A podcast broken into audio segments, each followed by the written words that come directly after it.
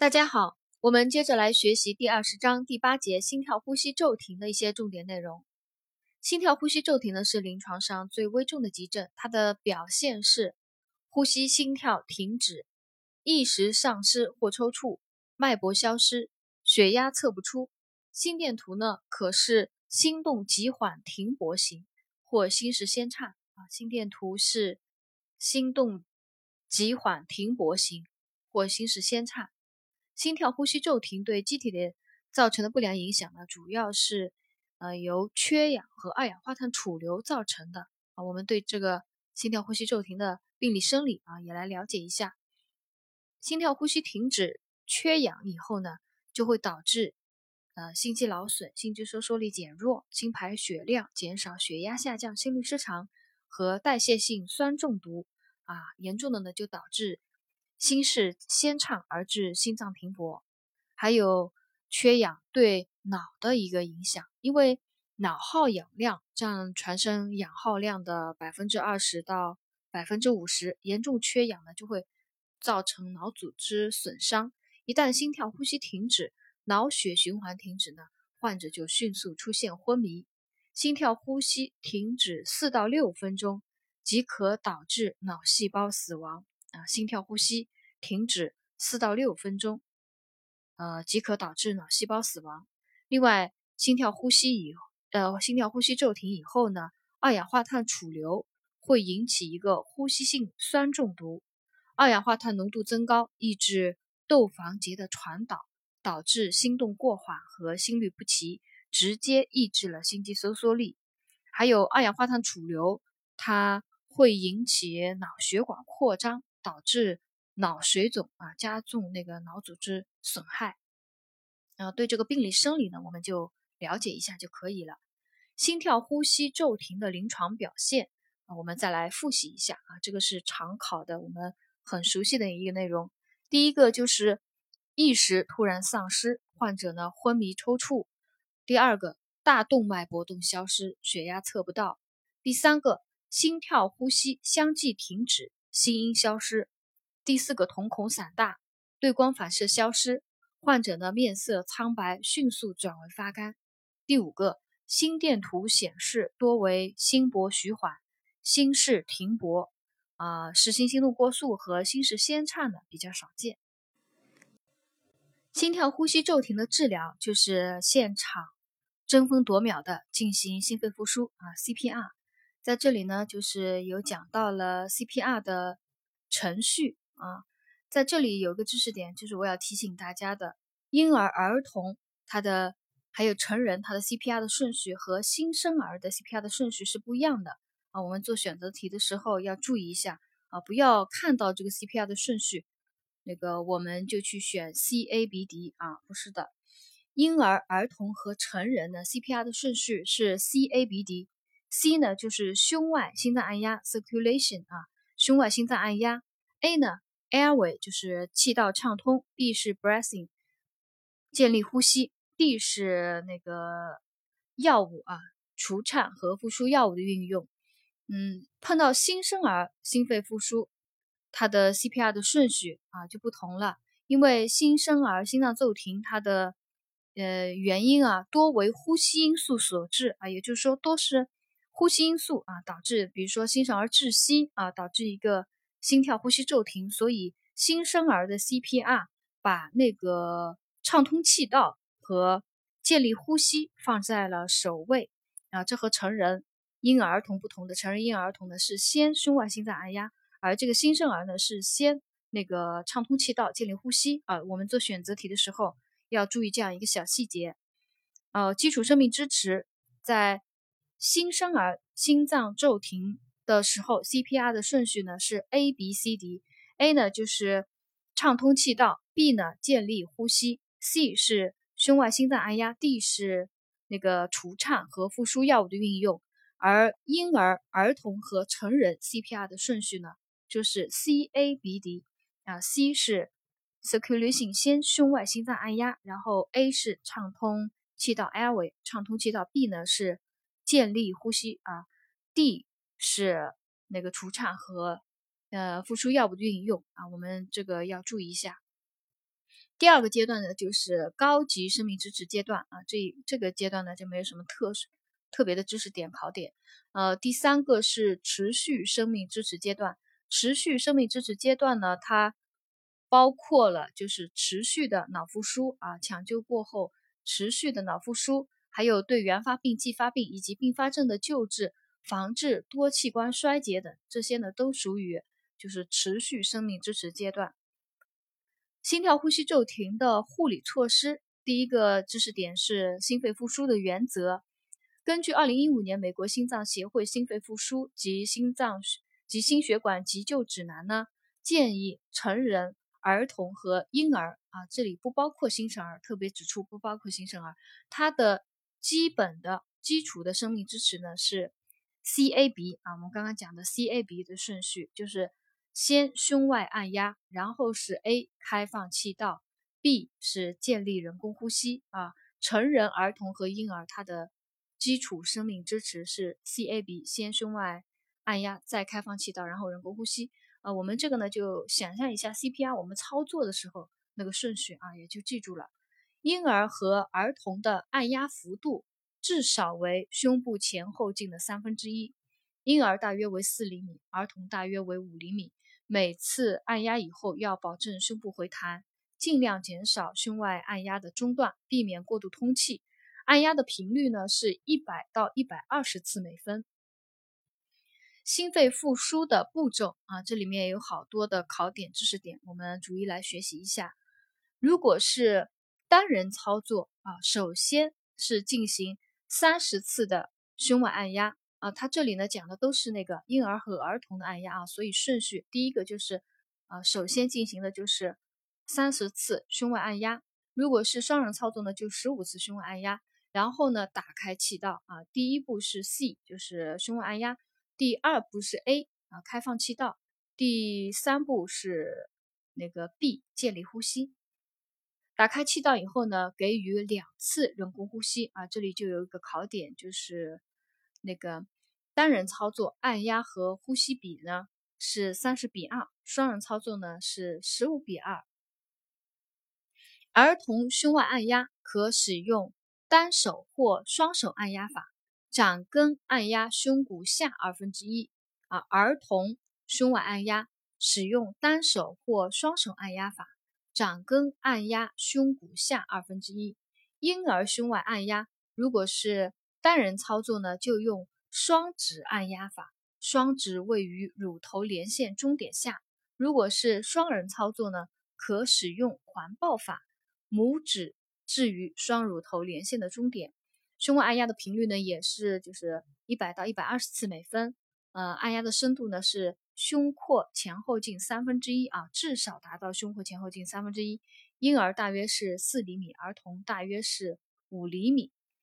开放气道的时候呢，采用压额举髁法啊，压额举髁法，也就是将患儿的头向后仰啊，压额向后仰，然后抬高下颌，清除气道及口内的异物。如果是咽溺者啊，咽溺者呢，就迅速将这个儿童啊转为俯卧位，救治者呢用手托起患儿的胃部。使患儿头低腰高，将水压迫排出。啊，就开放气道的时候啊，如果是咽溺者的，那么迅速将患儿转为俯卧位。呃，救治者用手托起患儿的胃部，使患儿头低腰高，将水压迫排出。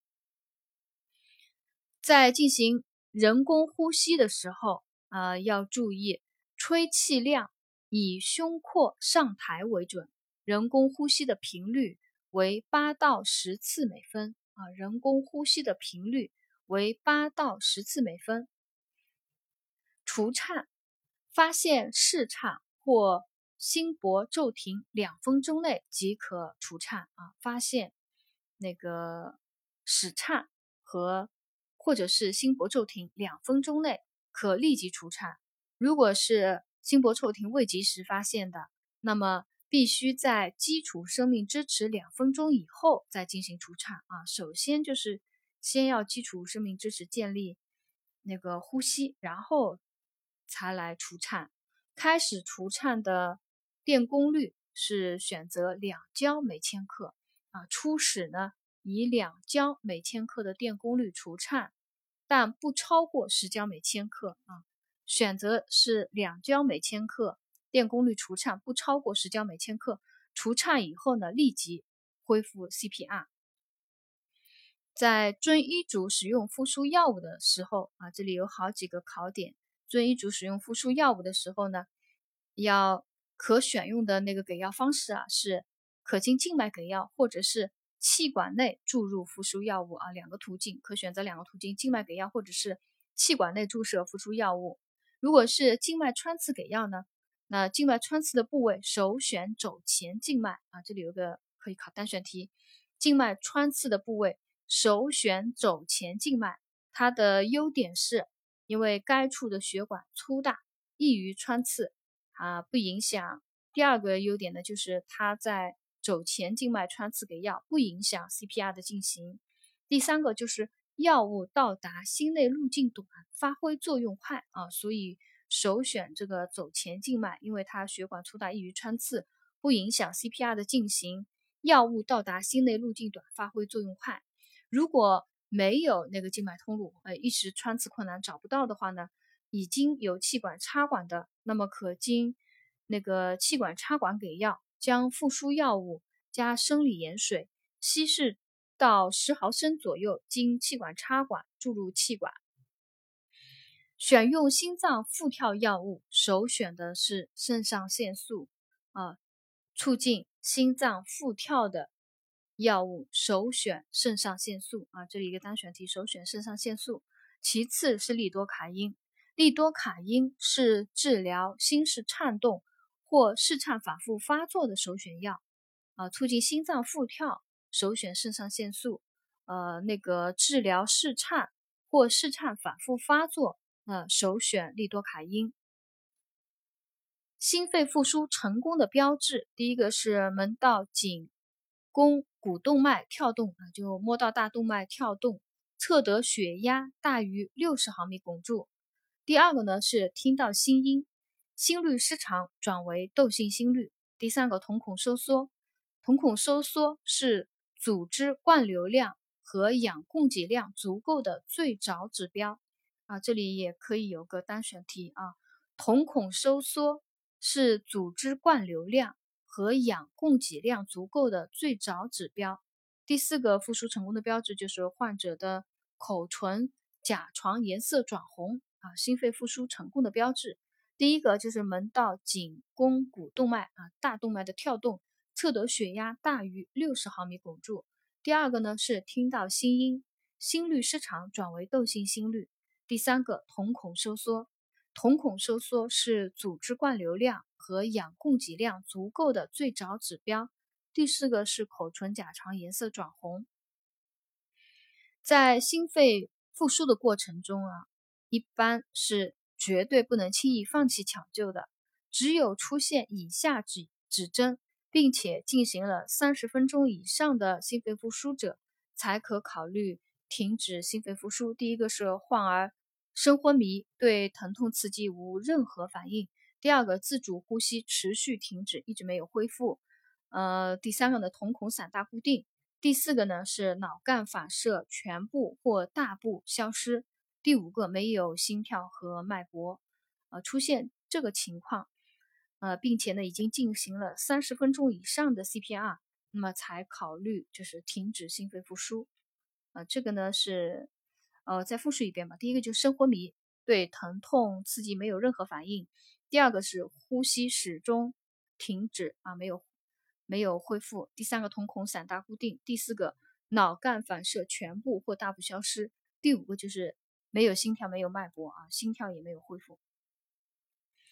嗯，下面呢是脑复苏的啊一些重点内容。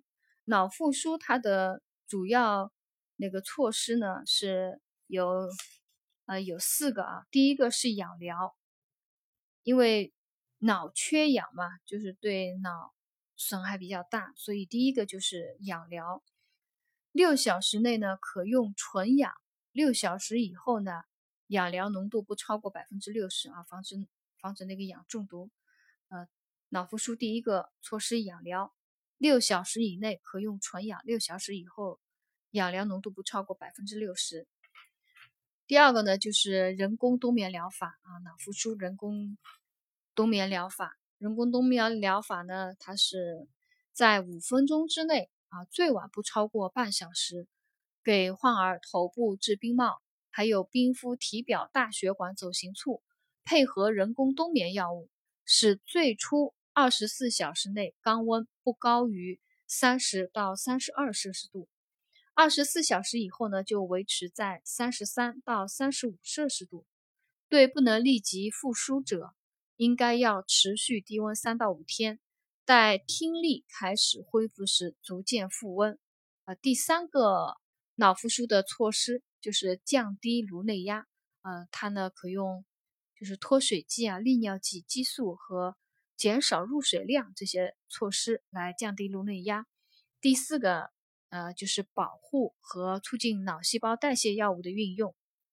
啊，这是脑复苏的呃几个。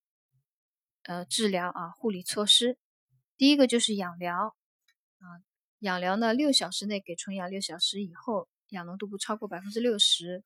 然后人工冬眠疗法，人工冬眠疗法呢，在五分钟内，最晚不超过半小时，给患者进行人工冬眠疗法啊，头部置冰帽，呃，头部置冰帽，然后是冰敷体表大血管走行处，它的呃最初。二十四小时肛温呢不高于三十到三十二摄氏度，二十四小时以后呢就维持在三十三到三十五摄氏度。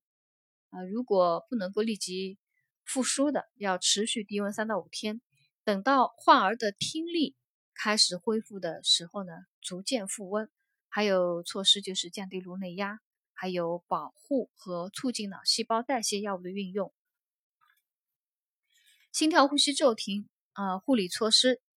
第四条就是心肺复苏以后的一些护理啊，要注意继续监测生命体征、血氧饱和度、血气和电解质的变化，注意患儿神志啊、精神、瞳孔及周围循环的变化，并做好记录。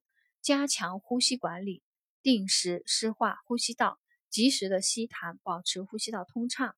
还有维持有效循环啊，维持水电解质平衡，准确的计入出入量，保证热量的供应，维持正常的体温啊。高热的时候要给予药物或者物理降温啊，体温过低呢就要注意保温。做好患儿口腔、鼻眼及皮肤护理，防止继发感染。床旁备好一切急救用品，防止患儿再次发生呼吸心跳骤停。同时做好患儿家长的心理护理，消除恐惧心理。呃，今天这个第八节心跳呼吸骤停的重点内容呢，我们就学习到这里。到今天为止呢，儿科护理学所有的重点和考点呢，我们都总结学习结束了。希望我播讲的这个课程对大家的考试有帮助。啊，最后祝大家在考试中取得好成绩。